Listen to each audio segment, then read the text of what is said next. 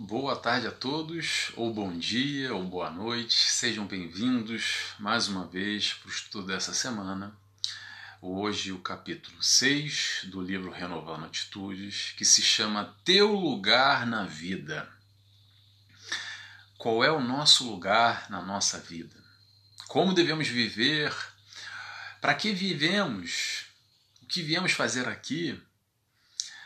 Média vai trazer um pouco dessa reflexão. A média também vai nos questionar um pouco naquele sentido de que a opinião dos outros, a opinião alheia, o que, que a opinião alheia nos influencia, o que os outros pensam, acham ou dizem sobre nós, o quanto isso nos influencia na nossa caminhada.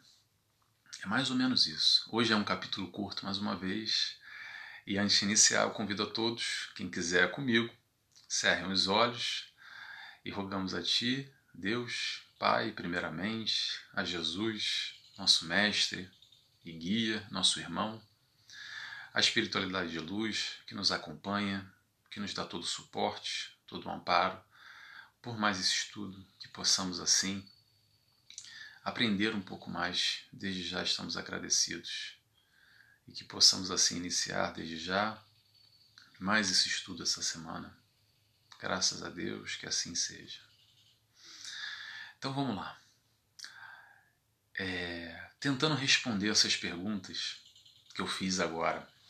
E antes de mais, eu quero dizer que é só uma opinião, tá? Eu respeito, todo mundo tem uma opinião, um modo de ver a vida diferente. Esse aqui é um canal que está aberto ao público, então tem que se respeitar diferentes crenças, é, diferentes formas de pensar, diferentes formas de enxergar a vida. E eu quero trazer aqui um pouco da reflexão de Hamed e um pouco da reflexão do Nelson.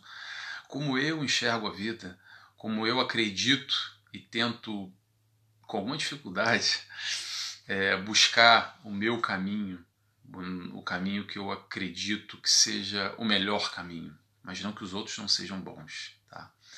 Então vamos tentar responder aqui as perguntas como devo viver?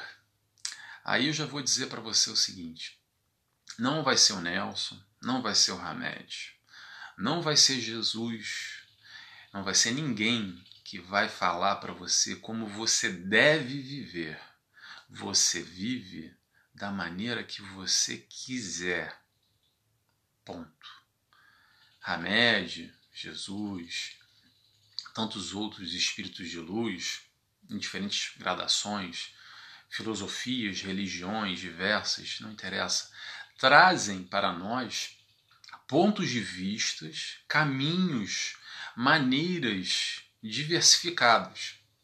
Como dizem alguns, que o, é, é, o Evangelho do Cristo é o GPS que nos ajuda, nos orienta. Porém, nós tomamos o caminho que a gente quiser. Se não quiser tomar caminho nenhum, também não tome caminho nenhum. Não há imposições, existe o livre-arbítrio. E nós temos esse livre-arbítrio para fazer o que quisermos, ok? O que existe são dicas, são, são atalhos. Não vou dizer atalhos, são. Atalhos não é uma palavra muito boa.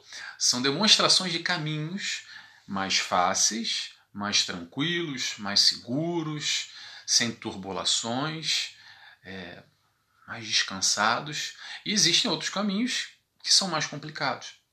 Então, a ideia de que impor alguma coisa como verdade única, absoluta, eu acho que não é por aí. Tá? Acho que todo mundo faz o que quiser da vida. Então, como nós devemos viver, Nelson? Viva como você quiser. Eu vou agora compartilhar um pouco o que Hamed acredita, o que ele veio nos ensinar, que é um dos caminhos e que é o que eu acredito. E se você acreditar também e compartilhar um pouco desse pensamento, esteja comigo nesse raciocínio. Vamos lá. O que nós viemos aqui fazer? Bem, somos seres em evolução, morrendo, nascendo, encarnando, desencarnando. Nessa caminhada, em personalidades diferentes, em momentos diferentes, em situações completamente diferentes. Para quê? Para experienciar, para experimentar, para vivenciar essas diferentes condições que vão nos dar exatamente esse, esse processo evolutivo, que vai nos dar esse conhecimento, que vai nos dar esse degrau a mais nessa caminhada evolutiva. Então, o que, que isso quer dizer, Nelson? Quer dizer que hoje a gente vê com uma personalidade dentro de um contexto familiar, dentro de um meio, a questão da genética, como eu falei já num outro capítulo, não sei se foi passado ou retrasado, mas eu falei sobre isso no, acho que foi o capítulo 4, não sei, a gente já está no capítulo 6. É, então assumimos a tal personalidade. O que, que isso quer dizer? Vamos lá. O Nelson encarnou numa família no Brasil, no Rio de Janeiro, com pai, com mãe, com uma situação econômica X, com educação ou não educação. E esse contexto todo forma o ser, o indivíduo, a personalidade que hoje eu estou aqui encarnado, vivenciando essas experiências com essa base, com essa estrutura que me permite essa minha caminhada. Mas no passado, em outra vida, ou e no futuro, em outra vida também, eu já vim, ou irei vir, irei vir com certeza, já vim também com certeza, tá? não é o e, e.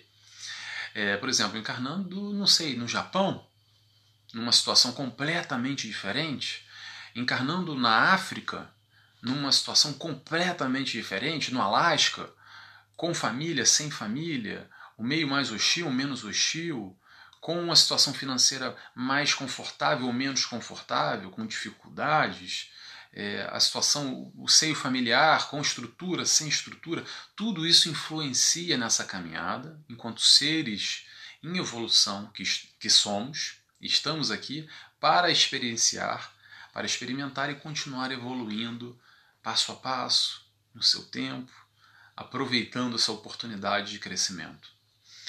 Para que vivemos? Para que vivemos é o seguinte: muitos de nós acreditamos que a vida é ter. A gente vive muitas das vezes a vida acreditando que tem que amealhar coisas. É dinheiro, eu tenho que ter família, eu tenho que ter uma esposa, um marido, eu tenho que ter um carro, eu tenho que ter uma casa, eu tenho que ter, eu tenho que ter, eu tenho que ter, eu tenho que ter. Porém, há uma outra reflexão, que é o ser e o ter. E eu acredito que a caminhada é, que o caminho mais seguro é o processo do ser, nós enquanto seres em crescimento, em evolução, amealhando as tais experiências, é, buscando rever os nossos valores, as nossas crenças. E o ter não deixa de ser importante, mas o ter é uma ferramenta para sermos enquanto indivíduos. Os tais valores, e todo esse questionamento que aí vem. Então, o ser e o ter, qual é o importante, Nelson? Para mim, os dois são importantes, sem dúvida nenhuma. Mas o ter, lembremos, é uma ferramenta para nós sermos enquanto seres em evolução. Ok? Tudo dito? Mais ou menos. Vamos começar? Vamos lá. Então, hoje, o capítulo Teu Lugar, Tua Vida Tô abrindo aqui, gente. Sempre trava.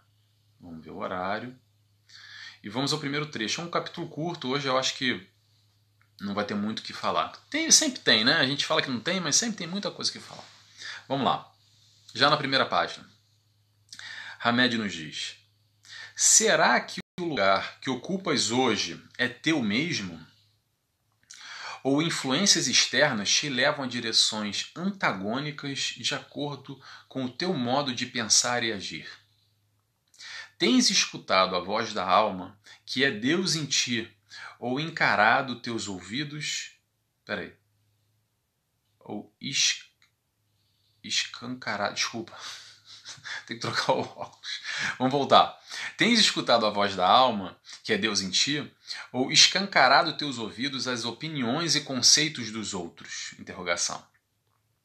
Nada pior do que te sentir na escola, profissão, círculo social ou mesmo entre familiares, porque deixa parentes, amigos, cônjuges e companheiros pensarem por ti, não permitindo que Deus fale contigo pelas vias inspirativas da alma. E aí a gente faz a seguinte pergunta: é, será que você está vivendo como você quer viver? Ou será que você está vivendo como os outros querem viver? Ou nós, né? Muitas das vezes a gente não se apercebe, mas em vez de estar tá vivendo a forma como nós gostaríamos, reconhecendo, admitindo a nossa personalidade, o nosso ser, os nossos gostos, as nossas tendências, aquilo que nos dá prazer, aquilo que a gente tem afinidade, e a gente escuta muitas das vezes os outros dizendo o que é importante, ou o que é certo, ou o que é errado. O que dizem para você viver da maneira que você deve viver, da maneira que você deve ser, da maneira que você deve agir. E o que será esse tipo de, de, de manifestação? Por que será que a gente é, muitas das vezes, pego nessa, nessa, nessa contramão, nessa pegadinha, nesse, nesse rato querendo pegar o rabo, dando voltas em círculos. Será que é o medo do julgamento alheio? Será que a gente tem medo daquilo que os outros vão pensar? O que, que eles vão dizer? Né? O que, que eles vão achar? Será que é por aí? O fulano se acha superior porque ele, ele acredita que ele tem o poder, ele acredita que ele tem o direito de julgar você, porque ele acredita que ele está certo, que você está errado, que ele é melhor e você é pior. E aí é o seguinte, o que, que eu vou dizer para vocês? Eu vou dizer para vocês que daqui a pouco, muito daqui a pouco, esse que te julga, que acredita que está certo e que você está errado, dizendo, te apontando o dedo, te discriminando, te recriminando, te colocando para baixo. E às vezes não precisa nem falar, pode ser com um olhar, muitas das vezes. Esse que te aponta o dedo, ele não tem o menor direito de fazer isso, número um. Porque cada um vive a vida como quer, da maneira que quer. E além disso, eu posso dizer o seguinte: já já ele já está indo embora. E você também, todos nós. Então vamos viver, não vamos perder tempo, não vamos perder essa oportunidade de experienciar, de viver o que tem que ser para ser vivido da maneira que for, porque cada um está no seu processo evolutivo, da sua maneira, no seu tempo, na sua caminhada. Não vamos tentar ser alguém para agradar o outro porque esse outro, no nosso processo evolutivo que vemos aqui, ele pode fazer parte do contexto, mas ele não tem nada a ver com o seu processo, porque o seu processo é totalmente, única e exclusivamente individual. Ele pode, ela pode fazer parte desse processo, sim, como, como um indivíduo singular, num contexto familiar, num ambiente de trabalho. De alguma maneira, ele ele está no seu entorno e pode até fazer parte desse planejamento reencarnatório, muitas das vezes, sim, ok. Só que o seu crescimento é seu, único e exclusivamente. Você não vai crescer por ele, nem ele por você, e nem vice-versa. Não vai ser a opinião dele ou dela que vai fazer diferença de você crescer mais ou crescer menos. Então, vamos viver a nossa vida, ser quem nós queremos ser aceitando as nossas imperfeições, aceitando também os nossos pontos positivos. Todos nós temos pontos positivos e negativos. É aquela história da luz e sombra que eu já falei ainda há pouco. Ainda há pouco não, que eu já falei em outros capítulos. Todos nós temos os dois lados da moeda e não temos que ter vergonha, não temos que achar que é errado e por causa disso que os outros vão pensar e vão me julgar e vão apontar o dedo. Deixa cada um na sua caminhada. Vamos olhar para o nosso, olhar mais para nós, enquanto indivíduos, nesse processo de crescimento e deixar um pouco os outros com a opinião deles. Cada um vai ter a sua opinião sempre. Por mais que você tente, por mais que você tente agradar os outros e fazer tudo que a cartilha manda, ainda assim você não vai conseguir.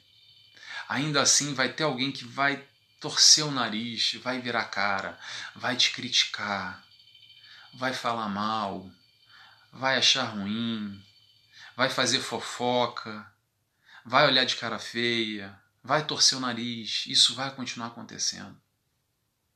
E outra questão que a gente pode fazer, será que é uma autoestima baixa, que gente, às vezes a gente pode ter, um, um pouco um sentimento de fraqueza, talvez? E se for isso, que eu posso dizer, vamos trabalhar o alto amor, vamos nos aceitar como somos Somos seres únicos, indivíduos, filhos do mesmo Pai. Nesse processo evolutivo, nessa caminhada, vamos nos amar, vamos nos aceitar, vamos aprender a nos amar, antes de amar os outros até. Às vezes a gente ama mais os outros do que nos amamos, no que nos ama. Às vezes a gente ama mais um animal até do que nos amamos. Mas o processo de auto amor, o processo de autoaceitação, o processo de se reconhecer como ser indivíduo, filho de um pai que nos ama, que faz tudo por nós o tempo inteiro. O que acontece é que às vezes nós nos afastamos. Esse processo é importantíssimo para a nossa construção do nosso eu, do nosso íntimo, de autovalorização, de autorreconhecimento, de auto-independência, não, de independência, de evolução. Nesse processo evolutivo, o auto-amor é importantíssimo, sem dúvida nenhuma. O reconhecimento das nossas virtudes, como das nossas fraquezas, é importante. Mas, Nelson, às vezes eu sou inseguro, tenho uma insegurança. Ai, não sei. Não sei. Sejamos seguros de si, de nós. Sejamos seguros do nosso propósito que nós acreditamos. Mas Nelson, está errado o que eu acredito. Não, não está errado. O que você acredita é uma realidade, é uma verdade para você. E assim é. E você vive nessa sua crença, nesse seu propósito. Então sejamos persistentes naquilo que dá sentido para a nossa vida. Sejamos felizes, sendo, fazendo o que for, da maneira que for. É a nossa caminhada, é a sua caminhada. A minha caminhada é diferente da sua caminhada. E todos nós estamos caminhando, todos nós estamos evoluindo em diferentes momentos, em diferentes times, de diferentes velocidades, de diferentes maneiras, mas todos nós estamos na caminhada, em uma caminhada, assumindo um caminho. Nelson, caminho certo, errado? Eu sei qual o caminho certo para mim que é o que eu acredito, mas você sabe para você. Ou se você não sabe e está em busca de algum, eu posso até te mostrar o que funciona para mim, mas talvez não funcione para você. Porque é um processo individual que todos nós vivemos.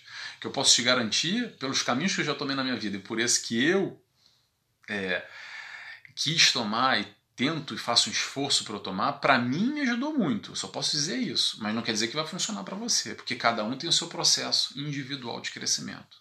Por isso que é importante a gente respeitar e, como eu disse logo no início, como devemos viver? Você deve viver como você quiser. Nós temos o livre-arbítrio exatamente para isso, para fazer as nossas escolhas, para tomar as nossas decisões, para escolher os nossos caminhos. A sua caminhada é a sua caminhada, não é de ninguém, como eu disse ainda há pouco. Não se sinta errado ou pior. Você, nós, Somos únicos, como Hamed disse. Ninguém tem o direito de te julgar. Nós temos o livre-arbítrio. Quem é o fulano ou a fulana para dizer que o caminho certo, que é errado, que você está fazendo isso que deveria ter feito aquilo, que a maneira que você vive não é assim, que você ser assim está certo, está errado, está assado. Isso tão pouco interessa. Vamos lá, vamos continuar. Próximo. Sempre bloqueei a tela aqui. Quando bloqueei a tela é porque eu venho falando muito. Hamed. Ser humilde é auscultar a origem real das coisas, não com os olhos da ilusão, mas com os olhos da realidade, despojando-se de da imaginação fantasiosa de uma ótica mental distorcida, nascida naqueles que sempre acham que merecem os melhores lugares em tudo.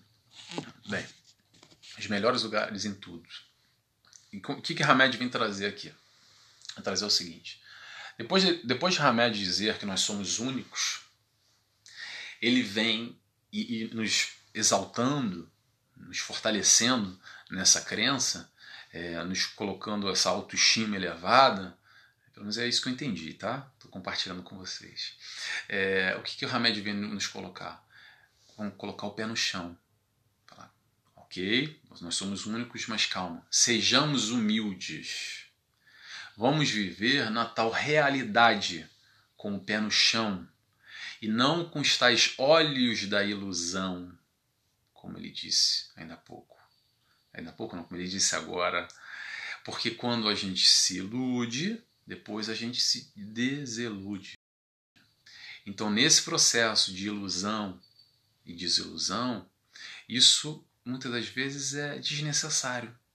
Porque a partir do momento que a gente vive com o pé no chão, vivendo a realidade do jeito que ela é, e não acreditando que, como ele diz aqui, os melhores, merecer os melhores lugares.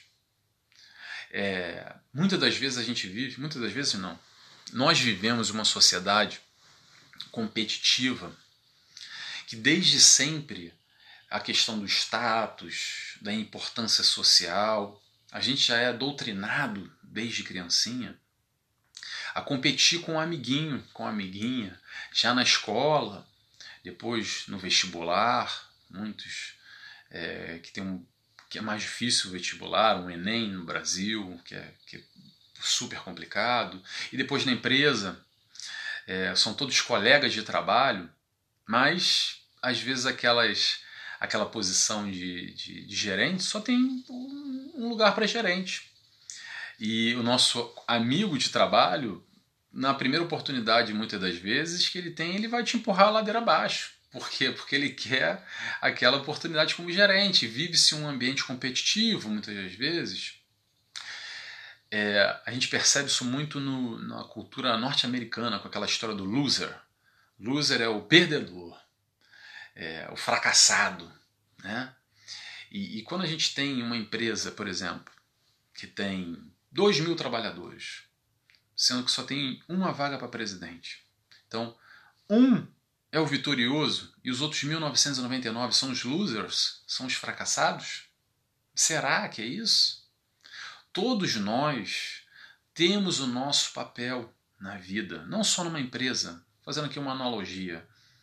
Todos nós temos o nosso, o nosso papel na vida enquanto seres únicos que somos, mas não vamos viver de ilusão, acreditando que nós merecemos sempre o melhor. Claro que merecemos o melhor, mas os melhores lugares nessa base competitiva, nessa crença de que o fulano é melhor do que eu porque ele tem o cargo X e eu tenho o Y, então aí vem aquele sentimento muitas vezes de inveja, de desmerecimento, muitas vezes de, de injustiça Ai, mas por quê? Injustiça de Deus. Todos têm o seu papel. Voltando à analogia da empresa.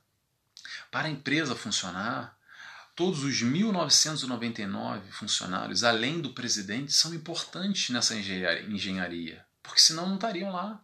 A empresa só contrata ali porque precisa daquela mão de obra, daquele tipo de qualificação. Ah, mas é uma besteira que eu faço. Não, não é besteira.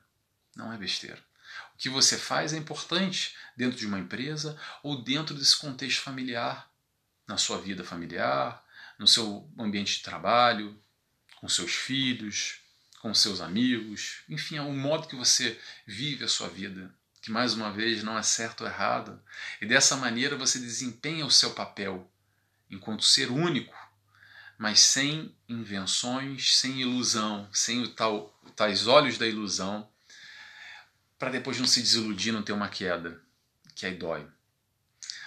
Vamos lá, vamos continuar. Mais à frente, Ahmed nos diz: vale considerar que por não estar, por, que por não estarmos realizando um constante exercício de autoobservação, quase sempre deduzimos ou captamos a realidade até certo ponto e depois concluímos que o restante Concluímos o restante a nosso bel prazer, criando assim ilusões e expectativas desgastantes que nos descentralizam dos nossos objetivos. E aí, mais uma vez, ele fala sobre criar ilusões ou criar expectativas. E essa questão da verdade parcial. Por que a verdade parcial? Porque às vezes a gente quer tanto uma coisa, quer tanto aquela coisa e busca tanto aquilo, que a gente fica com 1% da verdade e cria 99% se iludindo. E depois se desiludindo. Às vezes nesse processo a gente escuta, o, o ouvido tem quase que um filtro e a gente só escuta aquilo, aquilo que a gente quer, da maneira que a gente quer. Mas Nelson, como é que é isso? É isso em todos os momentos, não só no ambiente de trabalho. Muitas das vezes um relacionamento amoroso, que o seu parceiro ou a sua parceira fala uma coisa e você dá uma filtrada, para querer enxergar, às vezes, aquele príncipe ou aquela princesa, aquele relacionamento de capa de revista, de. de como é que é que fala? De comercial de Doriana. Doriana, para quem, quem não é do Brasil, Doriana é uma margarina que tem aquela propaganda linda da família perfeita e feliz. E muitas das vezes a gente cria essas ilusões e vive numa mentira, acreditando fielmente, firmemente naquela mentira que aquele marido, que aquela esposa que nós temos, aquele nosso parceiro, nossa parceira, é aquela metade da laranja, como eu já disse também no passado. Só que não é bem assim. Todos nós, às vezes, temos defeitos. Às vezes, o relacionamento não é tão perfeito. Às vezes, a gente sobrevaloriza certas questões, ignora outras e lá para mais para frente, a realidade vem à tona. Então, na prática, como é que funciona? É assim: no começo do relacionamento, o seu parceiro ou a sua parceira já começa a demonstrar algumas coisas que você não, não acha que é muito legal. E você pensa assim: não, mas depois que casar, muda. Pode até mudar, mas normalmente muda até para pior, não para melhor. Não da forma que você acredita que é o certo ou que é o errado até porque o certo e errado é muito subjetivo, mas nesse contexto de relacionamento, há uma afinidade, uma simpatia, uma comunhão de ideias. Então, se desde já há algum tipo de embate, é, se mudar vai ser muito difícil. Mas normalmente quando muda, muda para pior. Então, estejamos atentos a viver a realidade como ela é, não criando ilusões, expectativas, para depois se desiludir. Tenhamos cuidado com o tal do sofrimento voluntário. O sofrimento real e o sofrimento fruto de uma ilusão, na verdade, dói igual. Dói da mesma maneira. São sofrimentos. Só que um não tinha necessidade de acontecer.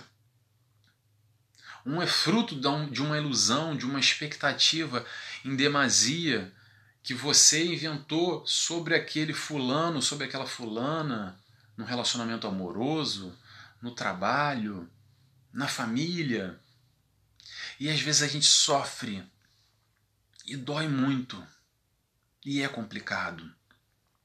Mas estejamos atentos ao tal do sofrimento voluntário porque muitos desses sofrimentos, quando a gente para para analisar com carinho, olha fundo, a gente percebe que não tinha necessidade, que talvez foi um erro de avaliação da minha parte, que eu acreditei demasiadamente numa numa questão, naquele fulano, naquela fulana e não foi bem assim.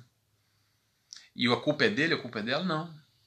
Fomos nós que avaliamos errado e agora sofremos por causa da nossa avaliação que fizemos errado no passado. Então são os tais sofrimentos voluntários. Tenhamos atenção a isso, tá bom?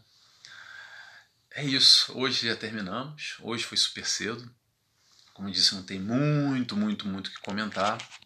Eu queria só, é, antes de fechar com a oração, deixar aqui aberto eu já disse isso em outros capítulos, mas deixa aberto para qualquer tipo de questão. Se eu souber responder, é bem-vindo.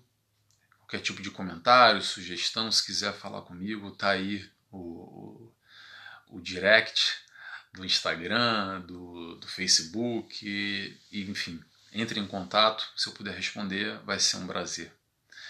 Então, eu convido a todos para encerrar, a fechar os olhos comigo, agradecer a Deus Pai, a Jesus, nosso irmão, nosso mestre e guia, a espiritualidade de luz.